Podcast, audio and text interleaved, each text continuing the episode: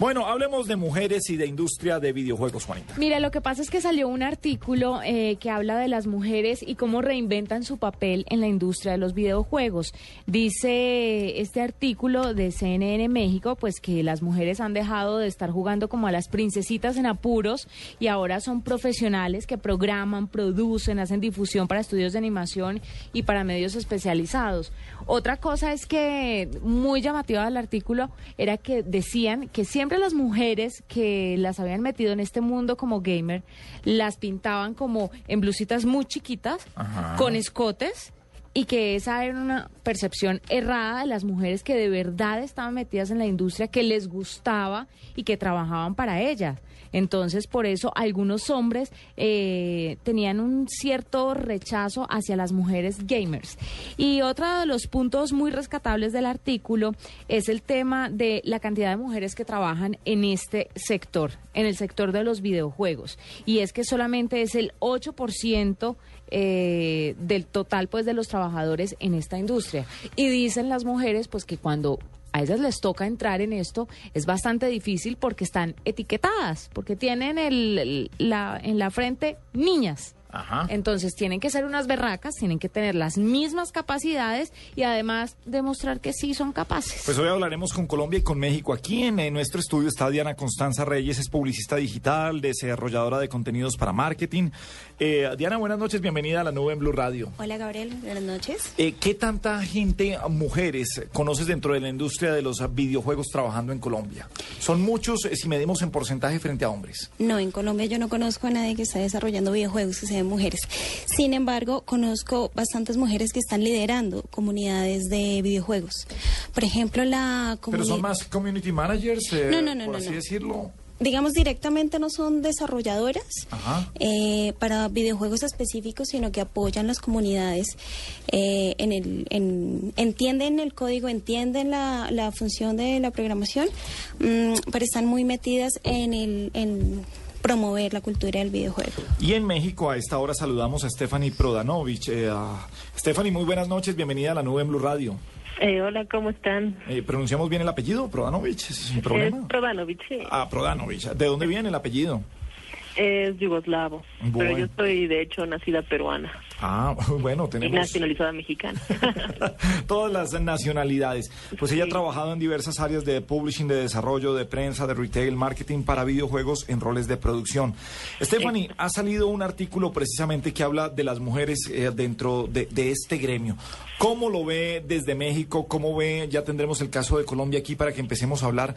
¿Cómo es una mujer metida en el juego de esos, esos gamers que nos imaginamos que los desarrolladores son unos nerds y los gamers son unos tipos eh, gorditos que ah, se dedican a tomar bebidas energizantes y a no separarse de la pantalla. Son los estereotipos que tenemos respecto a esta industria.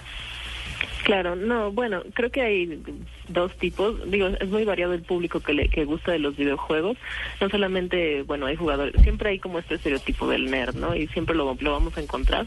Pero el, público que juega es muy, muy amplio. Incluso hay muchísimas, el, el porcentaje de mujeres, bueno, es del, me parece que es del 45% que juega videojuegos, sobre todo porque en los últimos años, eh, las plataformas eh, como el Wii, eh, las plataformas móviles, el crecimiento de las tablets ha generado que, sea como mucho más accesible para, para las mujeres que, que al, parecer les gusta más como la experiencia más casual, este como tipos de juegos más este eh, menos que, requieran como menos concentración menos tiempo que juegan este juegan esporádicamente.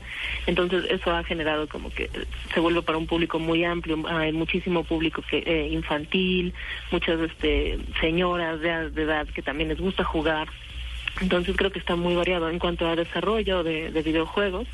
Eh, no necesariamente tampoco eh, hay como este estereotipo del nerd. Obviamente sí encuentras de todo y sobre todo en los eh, en áreas como que son muy em, que requieren como mucha especialización.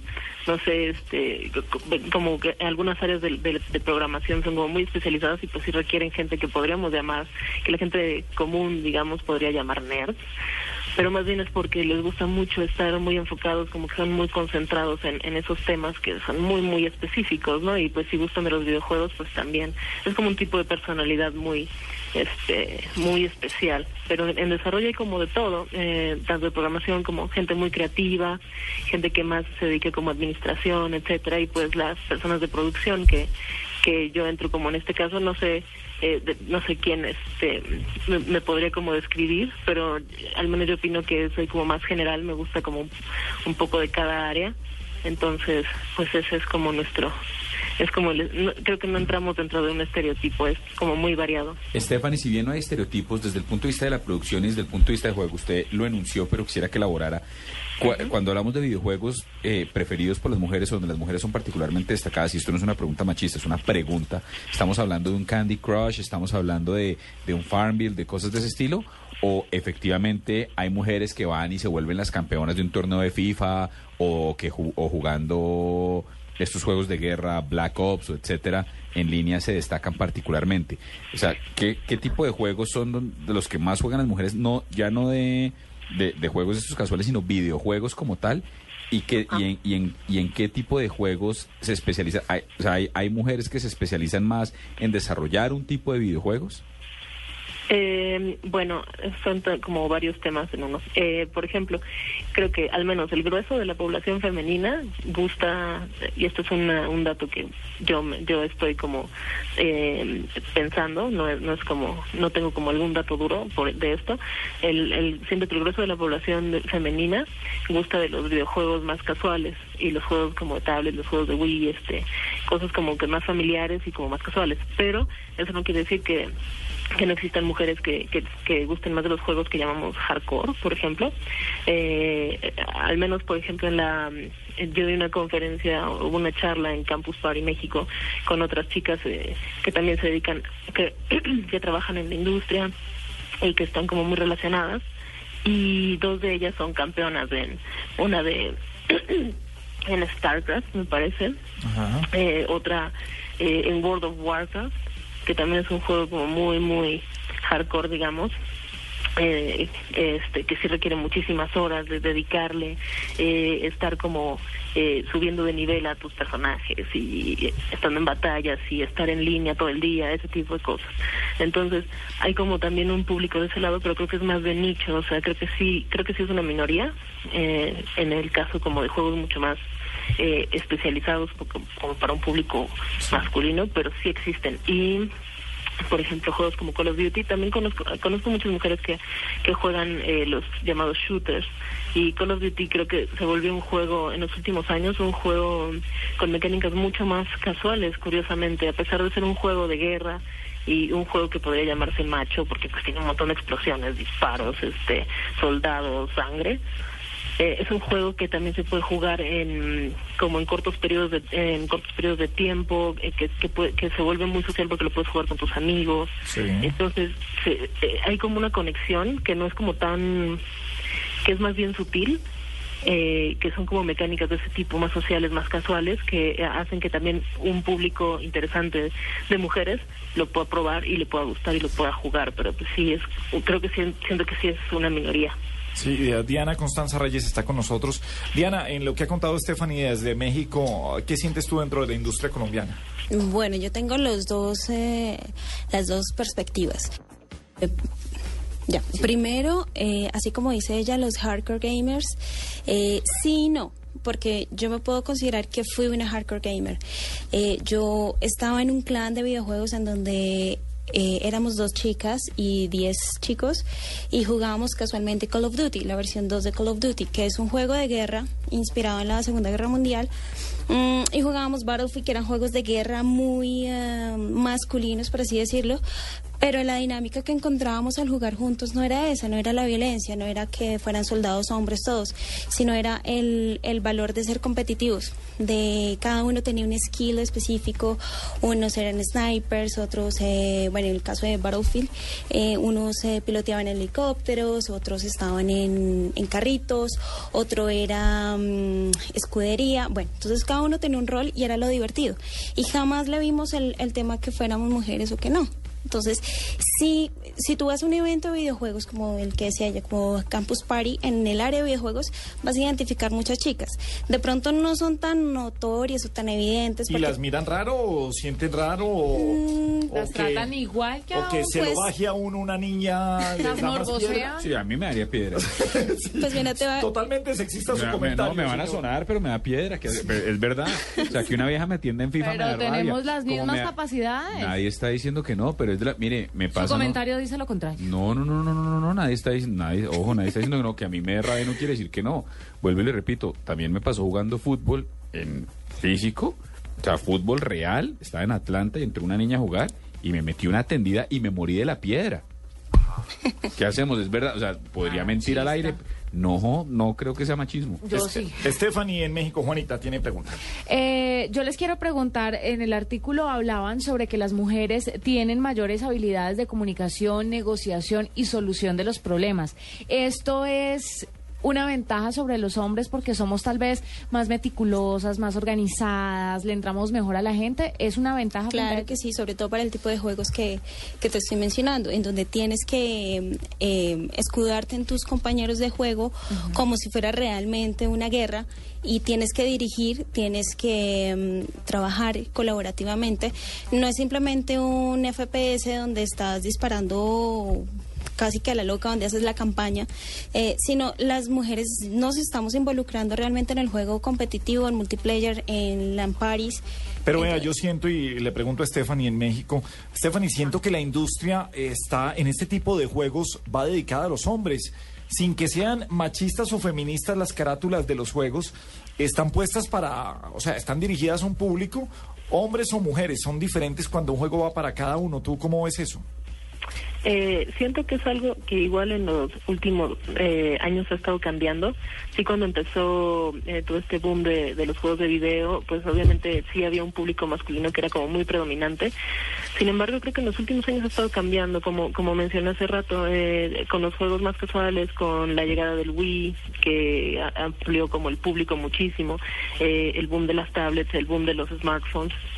Siento que se volvió un poquito más eh, como más libre. Eh, en cuanto a juegos de consola, bueno, podría hablar simplemente del Wii o del Nintendo 3DS, que si no hubiera una, una cantidad importante de mujeres eh, que juegan, ni siquiera habría, si lo llevamos como hasta el lado de retail, por ejemplo, no habría consolas de color rosa en este caso, si no fuera como un público importante que, Nintendo 3DS este, se juegue por mujeres, ¿no? Y, y, sí, pero mira que las de Xbox las eh, disfrazan es, de, de, otros juegos que son mucho más eh, violentos y de hombres, cuando, cuando sacan ediciones especiales. Claro, bueno, sí. Eh, depende. Creo, que todavía hay un público importante de hombres que también está dispuesto como a pagar por las ediciones especiales. Creo que son nichos de personas que, que, consumen ese tipo de cosas. Yo, también consumo ediciones especiales, pero no, no necesariamente como de juegos este, como Halo, por ejemplo. No sé. Es distinto, pero eh, creo que ha estado cambiando en los últimos años, pero sí como que el público masculino es predominante eh, en juegos de consola y juegos hardcore y son tal vez los, los jugadores hardcore los que más eh, dinero consumen o le dan como a la industria del videojuego de, retailers en cuanto a ediciones de colección o DLCs o ese tipo de cosas, tornos online, etcétera. Bueno, mi pregunta es para Diana. ¿Cómo funciona el ejercicio al margen, de, al margen de los sexos? ¿Cómo se crea un clan de videojuegos? ¿Cómo llega a una conclusión de que pertenece a un clan de videojuegos? Mm, bueno, ¿se cuando, entre clanes? Claro que sí. Inicialmente cuando tú estás solo, cuando no conoces a nadie, eh, te metes a una partida en, la, en, internet eh, bajo un nickname, así como tenemos un arroba en Twitter, mi arroba es Tifis, por eso es muy raro que me digan Diana. Viene de un... Tifis, arroba Tifis. Ah, casualmente Tifis viene de un videojuego de Tifa Lockhart de Final Fantasy VII. Mm, entonces ya tienes una identidad dentro de los juegos, así como te conocen en Twitter. Entonces, digamos, mi, mi gamer name es, Tifa. Ah, cuando ya eventualmente vas jugando, eh, hay partidas y retos especiales que se juegan de a dos, de a tres personas o de a diez versus diez. Entonces vas convocando, eh, el juego tiene la, mm, la capacidad de formar esas personas y decir, bueno, diez versus diez así sean de toda parte, de, cualquier parte del mundo y pase lo que pase. Si es eh, un capture the flag o es directamente el último que quede vivo. Entonces, ese tipo de, mm, de dinámica social dentro de los videojuegos hace que la gente quiera hacerse en clanes. Eso funciona para muchísimos juegos, para los juegos de pronto muy clásicos como Warcraft, como Starcraft, que donde tienes una raza como tal y debes eh, cumplir unas ciertas misiones. Y perdón te interrumpo, esos juegos y esos ejercicios, digamos, los clanes van ganando en reputación, asumo, y se van volviendo más duros unos que otros, etcétera. ¿Y cómo funciona el ejercicio en la vida real? Digamos, ¿tú te conoces con todos y cada uno de los miembros de tu clan de videojuegos? Bueno, en mi época sí, porque estamos eh, hablando de una de una época. ¿Cuántos años tienes tú? ¿Cuánto ¿Cuándo fue tu época? bueno, en la época que estaba en el colegio todavía, que tenía tiempo para estas cosas. O sea, ¿hace cuánto?